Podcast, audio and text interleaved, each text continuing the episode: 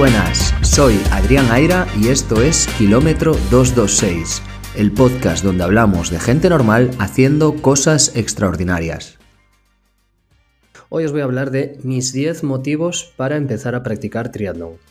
Y hago el matiz de mis 10 motivos porque son los míos. Estos pues los he redactado yo por eso digo que es un episodio 100% personal desde el punto de vista de una persona amateur que lleva pues mm, tres años corriendo y menos de dos años practicando triatlón. Entonces eh, te podré contar con frescura eh, qué me ha llevado a hacer este deporte y también por qué lo recomiendo. Así que he hecho este matiz de que son mis 10 motivos y probablemente otra persona pueda tener otros motivos o otra persona pueda encontrar interesantes otras cosas. Estos son los que yo he seleccionado. Pueden existir muchísimos otros válidos, pero bueno, hay que delimitar eh, el episodio por algún lado. Entonces, en este caso, pues he decidido hacerlo así, resumido en 10 motivos. Y mm, lo hago justo ahora que estamos entrando en este periodo otoñal, casi invernal, aquí en Vigo, que ya llevamos una semana completa de lluvias. Ya estamos. Eh, el año pasado, seguramente, si escuchasteis Kilómetro 226, por estas fechas escuchasteis lo mismo, porque volví del medio maratón de Valencia, que hizo un calor brutal en el medio maratón de Valencia 2022, y aquí ya nos pasamos esa época de estar lloviendo constantemente de mucho rodillo. De hecho, em, pues eso, aquí tengo detrás las bicicletas, o sea que eh, mucho rodillo, eh, un periodo ya complicado, pero precisamente es el mejor momento para plantearse este episodio, estos 10 motivos para empezar a practicar triatlón, porque seguramente ahora que está acabando el año, este año 2023, no sé cuándo estarás escuchando esto, pero ahora estamos en octubre, casi noviembre de 2023 pues es el momento de empezar a plantearse los objetivos del próximo año y empezar a, trabajar sobre esa nueva versión de lo que quieres ser como deportista o como persona. Y por ello creo que es un buen momento para que escuches este episodio y si estabas empezando a pensar en esta idea de empezar en el triatlón, pues espero que te ayude. Si no lo estabas eh, pensando, pues, pues espero que también lo encuentres interesante y si esto finalmente te da el empujón o te motiva a lanzarte, pues dímelo, porque me hará mucha ilusión conocerlo.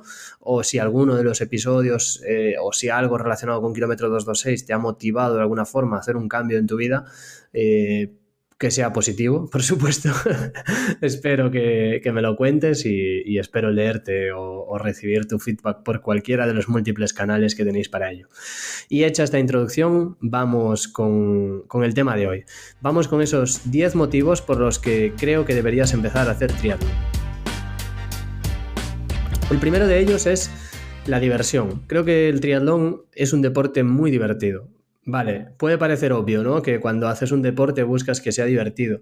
Habrá quien no lo encuentre divertido, por supuesto, por eso son mis 10 motivos. Pero en mi opinión es un deporte divertido tanto en el entrenamiento, en la preparación, pero especialmente en la competición. Me parece un deporte que además tiene tintes épicos. Esto eh, no lo digo solo pues, a nivel imágenes, audiovisual o lo que puedes ver desde fuera, sino que cuando lo vives desde dentro es es realmente épico, ¿no? Es una lucha constante contra ti mismo, contra otras personas, no por supuesto una lucha violenta, sino una lucha en el sentido de eh, luchar una plaza, luchar un espacio o luchar por avanzar más rápido, luchar contra el agua, luchar contra el viento en una bicicleta o luchar contra diferentes condiciones que a priori todo esto puede no parecer muy divertido según cómo tú lo entiendas o cómo tú lo afrontes, pero para mí sí lo es. Para mí sí es divertido exponerte a todo esto. Y luego eh, decía que no solo es divertido prepararlo, sino que para mí también es divertido, muy divertido especialmente competir.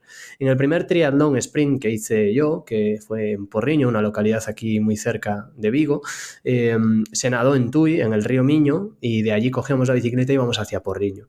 Eh, yo salí a toda pastilla. O sea, empecé a nadar, pero como alma que lleva el diablo. Eh, para lo que yo era entonces y para lo que yo sigo siendo como nadador, que tampoco era mucho, ¿no? Pero eh, recuerdo que, que, iba bastante delante cuando llegamos a la primera boya, algo que no era normal porque yo no era un buen nadador.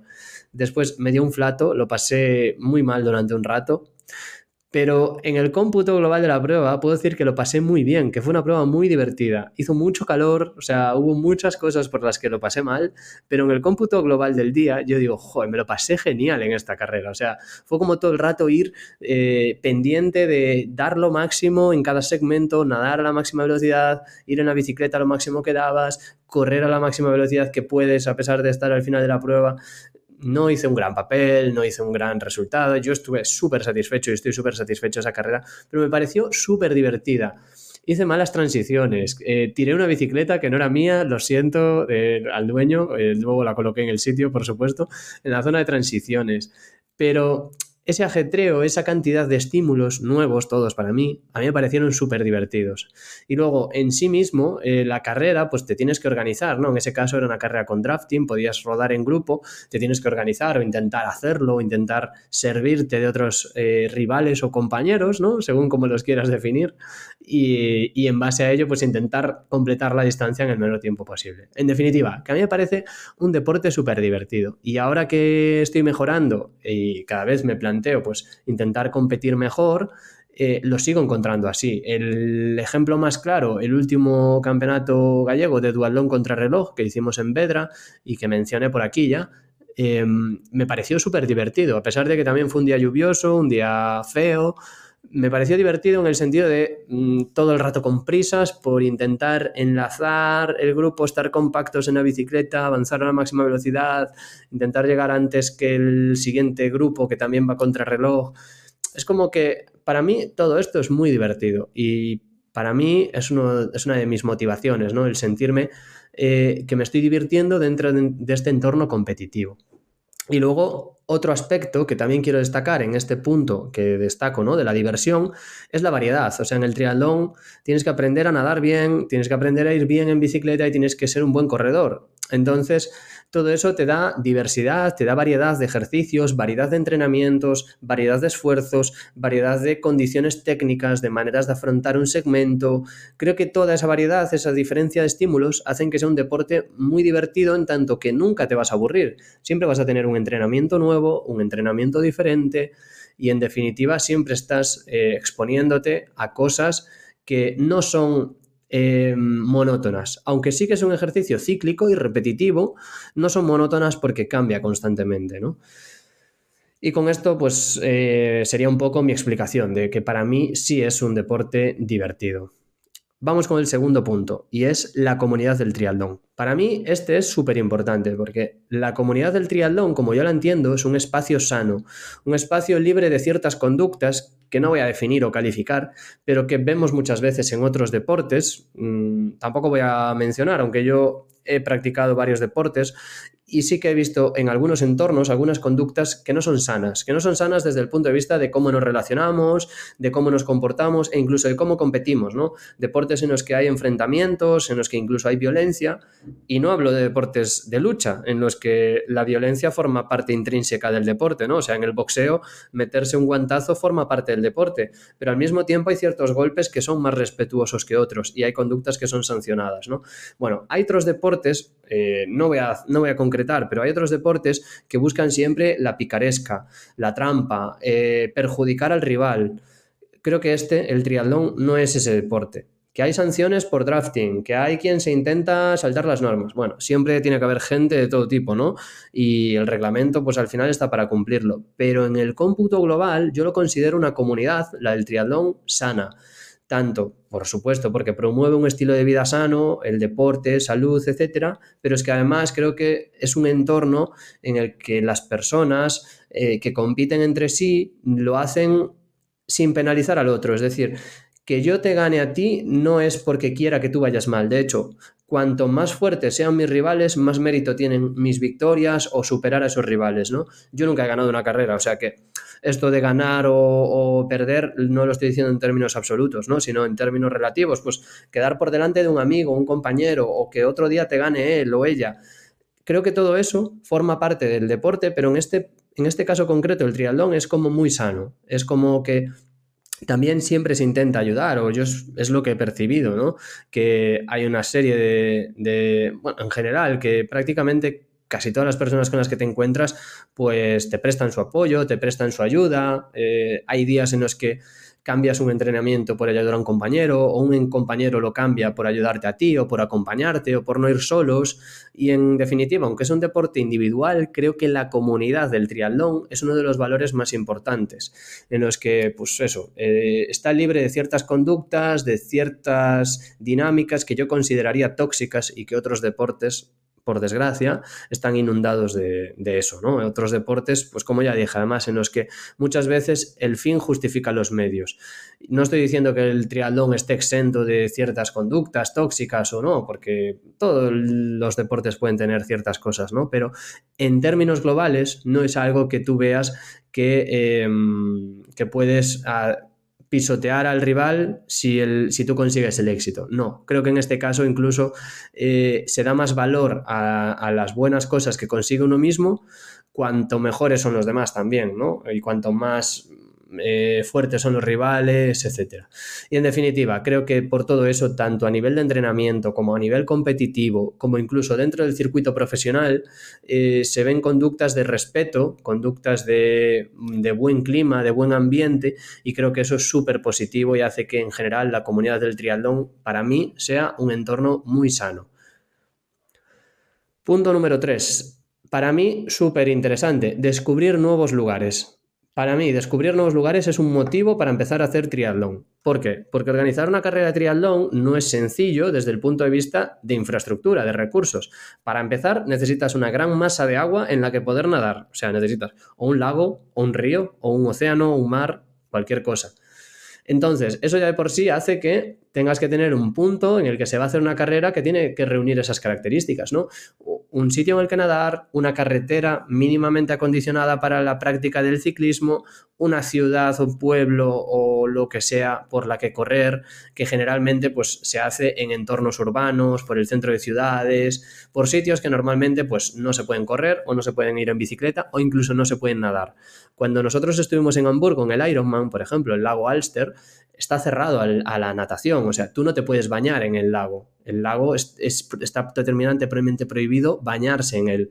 Solo te puedes bañar, solo puedes nadar en él el día de la prueba, el día del Ironman. Entonces, nadar en ese lago, en el centro de Hamburgo, solo es posible cuando haces un Ironman. Pero ya no solo hablo de eso, ¿no? O sea, para ir a un triatlón, normalmente te desplazas fuera de tu pueblo, fuera de tu ciudad, incluso conoces nuevos sitios, nuevos pueblos, nuevas ciudades, o como en nuestro caso, cuando fuimos a Hamburgo, pues un nuevo país y una ciudad tan interesante como Hamburgo, ¿no? Que a lo mejor no sería mi prioridad, ¿no? Porque cuando piensas en viajar a Alemania, pues dices, iré a Berlín pues en este caso te da la posibilidad de descubrir lugares que de otra forma no descubrirías. Y lo mismo cuando lo estás entrenando o cuando te apuntas a carreras menores, digamos, como pues por ejemplo una travesía nado, ¿no? Pues la travesía nado que haces de preparación de camino a un half, por ejemplo, que a lo mejor pues tú no te apuntarías a esa travesía, pero ya que estás preparando un triatlón, pues te apuntas a una travesía nado. Y creo que es otra manera de descubrir otro lugar o un lugar que ya conoces pero de otra forma, ¿no? Pues por ejemplo, aquí en Vigo hay muchas travesías a nado en las que se cruza por el medio de la ría. Es algo que un sábado por la mañana tú solo, pues no vas a hacer, ¿no? Porque te expones a un peligro, un riesgo, etcétera. Pero en definitiva, estar dentro de, este entorno te da la posibilidad de descubrir todos esos lugares. Lo mismo con rutas, en ciclismo, eh, cuando corres, cuando visitas mm, pues medias maratones, maratones, etcétera, ¿no? Todo esto pues te da la posibilidad de descubrir todos estos lugares que para mí, como digo, es un motivo súper interesante y reconfortante, ¿no? Cuarto punto, la disciplina. Yo creo que esto no necesita ni explicación. De hecho, en el resto de puntos he introducido un texto que voy más o menos siguiendo eh, con algunos puntos. Pero en este de la disciplina es que no tengo ni guion. ¿Qué es la disciplina y por qué creo que es un motivo interesante? Pues para mí la disciplina es hacer lo que toca. Es hacer lo que tienes que hacer, aunque no sea lo que más te apetece en ese momento, ¿no? Vivimos en un mundo en el que tenemos tan a nuestra disposición tantas cosas que es muy difícil a veces hacer lo que toca. Es muy difícil dejar de ver el móvil, es muy difícil eh, comer de forma adecuada, es muy difícil eh, moverse. Todas estas cosas son muy difíciles porque vivimos en un entorno que lo que busca es justo todo lo contrario, que veamos el móvil, que comamos mal y que no nos movamos. Entonces, tener una práctica como el triatlón, que de alguna manera para rendir, para competir con garantías o incluso para finalizar una prueba con garantías, te exige ese esfuerzo, te hace ser una persona más disciplinada, mejora tu capacidad, tu disciplina.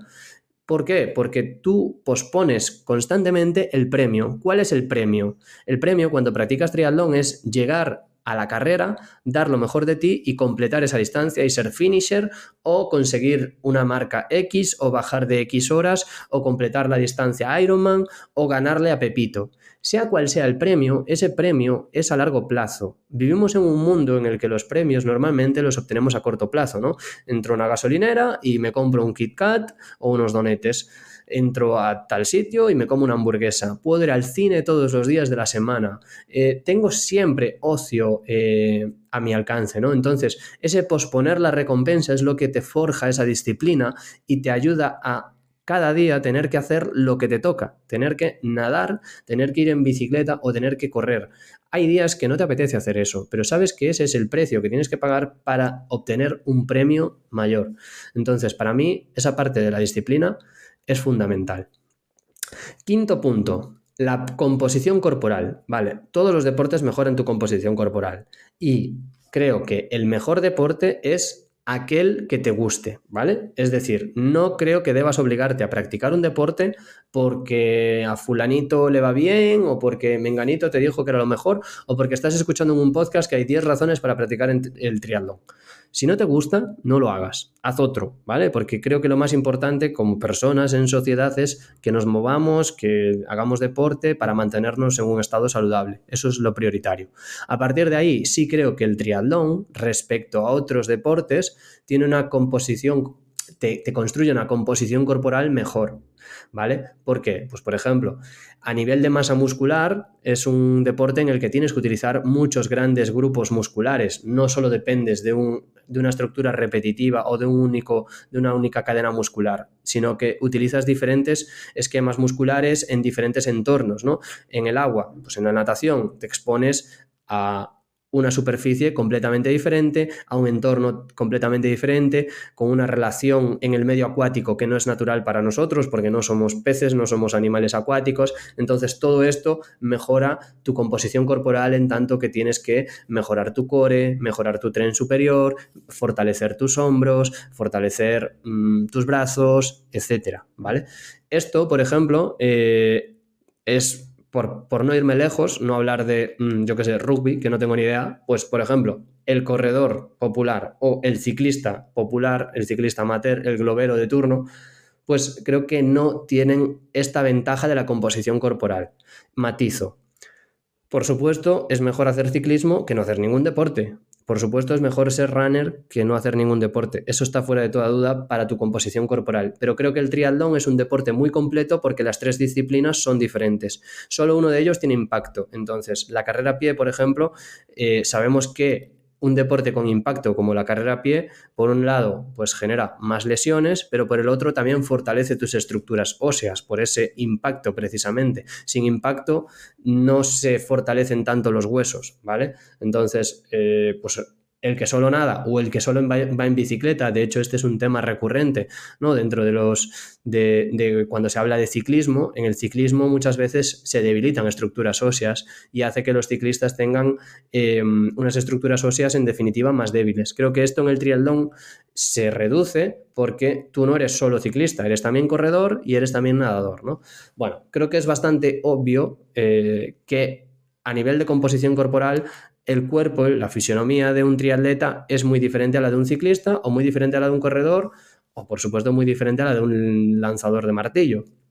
Pero para mí es una composición corporal buena, positiva, equilibrada, porque creo que todos los grandes músculos o todas las áreas del cuerpo están trabajadas. No solo trabajas una en exclusiva, ¿no? No solo haces pierna o no solo haces brazo, no solo haces tren superior, ¿no? O como pasa muchas veces, ¿no? Que vemos nadadores que están como sobredimensionados de, de la parte superior, de lo que sería la espalda, etcétera, ¿no? Creo que en el triatlón es más raro de ver esos cuerpos y vemos cuerpos que en general pues puede haber muchísimas diferencias, ¿no? O sea, no tiene nada que ver Frodeno con Blumenfeld a nivel de cuerpo, pero creo que todos están equilibrados. No, ninguno tiene un área que esté muy fuerte y otra que esté muy débil. Tienes que ser una persona que esté equilibrada tanto en la parte superior como en la parte inferior. Por eso, y ya finalizo con este punto número 5, que la composición corporal creo que es un factor positivo para empezar a hacer triatlón. Tu composición corporal va a mejorar, vas a ganar masa muscular, vas a perder grasa, vas a fortalecer diferentes áreas del cuerpo, etcétera, etcétera. Sexto motivo por el que creo que es bueno hacer triatlón.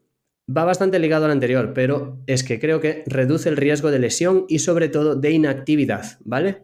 Esto yo lo he vivido mucho rodeándome de gente que es runner, gente que es corredora, gente que es atleta, ¿no? El atleta, el runner, cuando se lesiona y no puede correr, es como si le amputasen una parte de su ser, es como si prácticamente eh, le, le, quitasen algo que forma parte de ellos, ¿no? O sea, si, si tú eres corredor y no puedes correr, pues te están quitando una parte muy grande de tu vida.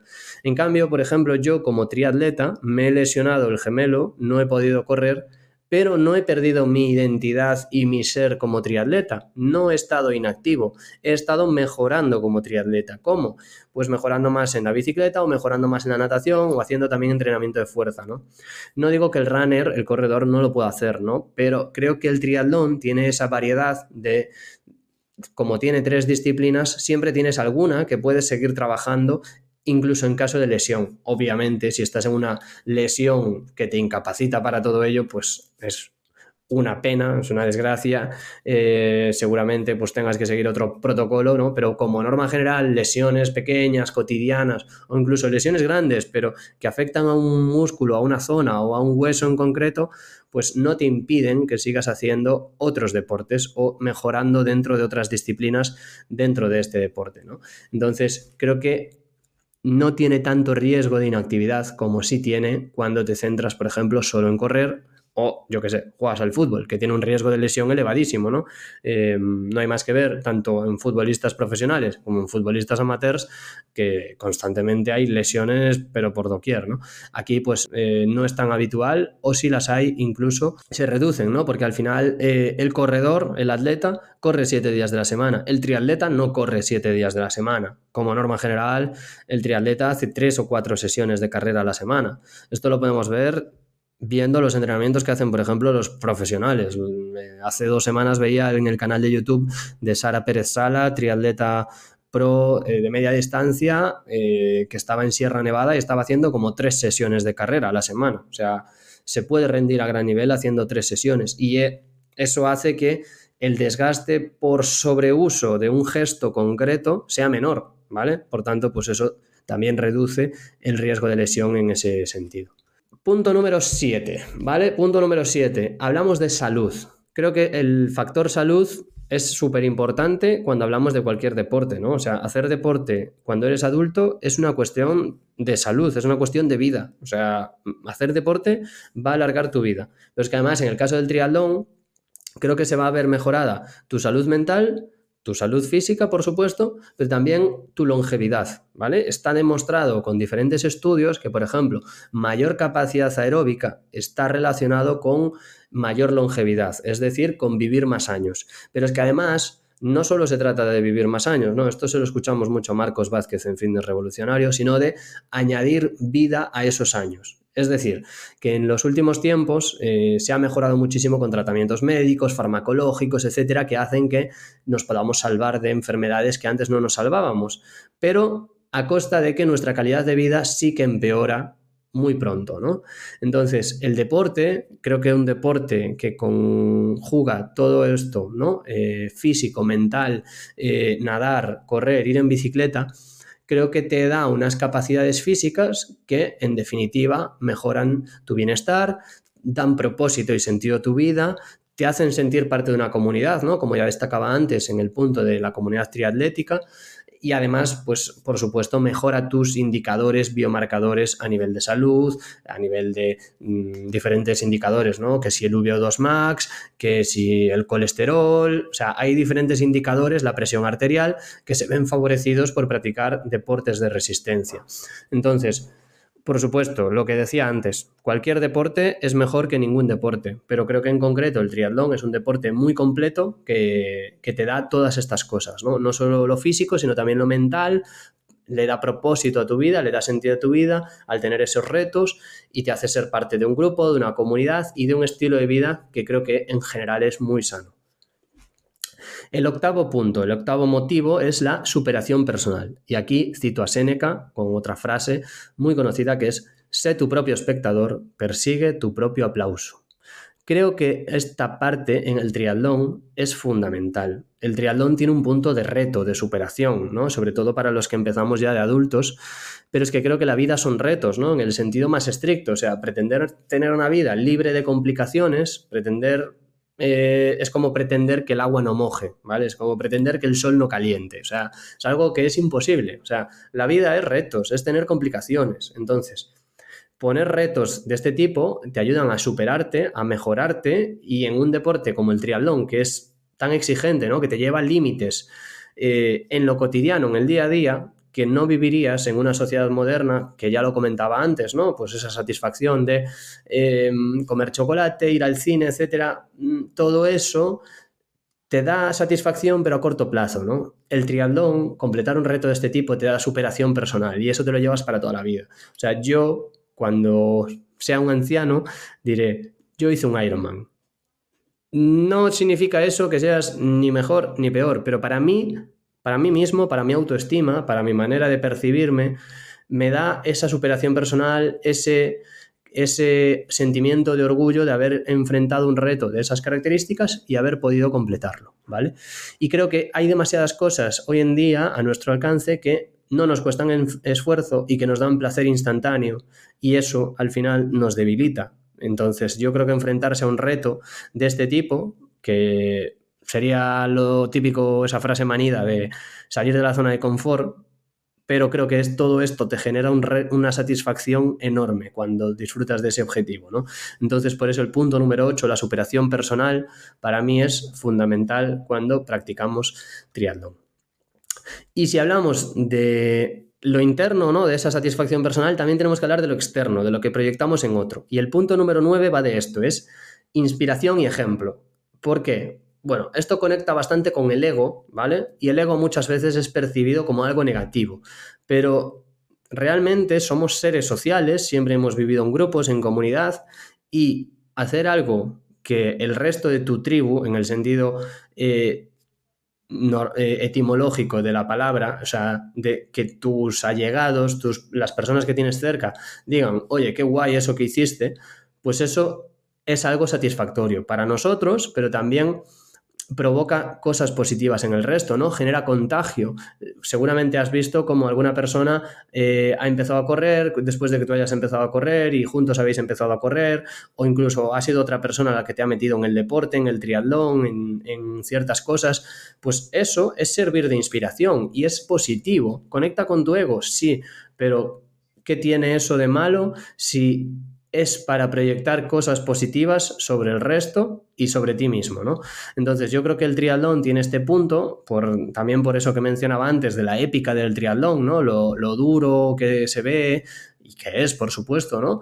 Em, pero creo que todo eso eh, ayuda y también da sentido a lo, que, a lo que nosotros hacemos y a lo que nosotros somos.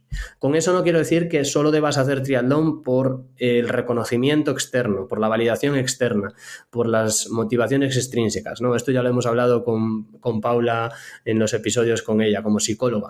Creo que la motivación intrínseca tiene que ser lo fundamental, pero es que además, si yo digo mis 10 razones para practicar triatlón, pues creo que servir de inspiración y ejemplo para otros, para niños, para familiares, para amigos, etcétera, creo que es algo positivo, ¿vale? Y por último, el punto número 10, resistencia. Creo que en este caso eh, lo abordo desde un punto de vista físico, pero también mental, sobre todo mental, ¿no? Porque Obviamente ya hemos hablado de biomarcadores, de que si mejora el VO2, que si reduce la presión arterial hacer deporte, etcétera, etcétera, ¿no? Hay muchísima literatura sobre esto, creo que no hace falta citar algo en concreto. A día de hoy la evidencia es bastante obvia, valga la redundancia, respecto a que mejora tu salud, ¿no? A nivel física. Pero es que además, practicar un deporte como el triatlón y en concreto el de larga distancia, ¿no? Que es pura resistencia, te da esa capacidad de resistir mentalmente casi todo lo que te venga. por supuesto, em, no quiero banalizar con ciertos retos que podamos tener en nuestra vida cotidiana, como puedan ser, no sé, la pérdida de un familiar, ¿vale? Eso pasa por unas fases eh, de duelo, etcétera, ¿no? Pero digamos que em, de alguna manera exponerte a correr bajo la lluvia, eh, ir en bicicleta con viento y frío, nadar eh, con el agua a 14 grados, em, todo eso forja tu carácter, te da resistencia para la vida cotidiana, o sea, hace que, por ejemplo, cuando tengas que bajar la basura y esté lloviendo, bajas la basura y punto, porque es lo que te toca hacerlo. Todo eso forma parte de eso que decíamos disciplina ¿no? y resistencia, porque cuando estés en una situación en la que quieres tirar la toalla, por ejemplo, lances un podcast, estés desmotivado em, porque has sacado no sé cuántos episodios y se ha estancado un poco, bueno, pues también eso deportivo que te da el triatlón se va a trasladar a otros aspectos de tu vida. O cuando estés estudiando para una oposición, pues creo que lo que aprendes en el deporte también se traslada a otras áreas de tu vida. Y en este, en este caso concreto, el deporte de resistencia te da esa resistencia a otros ámbitos de tu vida, al trabajo, a las tareas cotidianas, a lo que sea que te propongas. ¿no? Entonces creo que es súper positivo por todo esto que entiendas que cuando mejoras tu resistencia, no solo mejoras tu resistencia física, sino también tu resistencia mental ante retos de este tipo. Y estos son un poco mis 10 motivos, te los recuerdo porque me he explayado bastante en cada uno de ellos. El primero es que es divertido, creo que el triatlón es un deporte divertido. El segundo es la comunidad del triatlón, un espacio sano. El tercero es que descubres nuevos lugares, visitas nuevas ciudades o países. El cuarto es la disciplina. El quinto es que mejoras tu composición corporal. El sexto es que reduces el riesgo de lesión y de inactividad. El séptimo es la salud en global.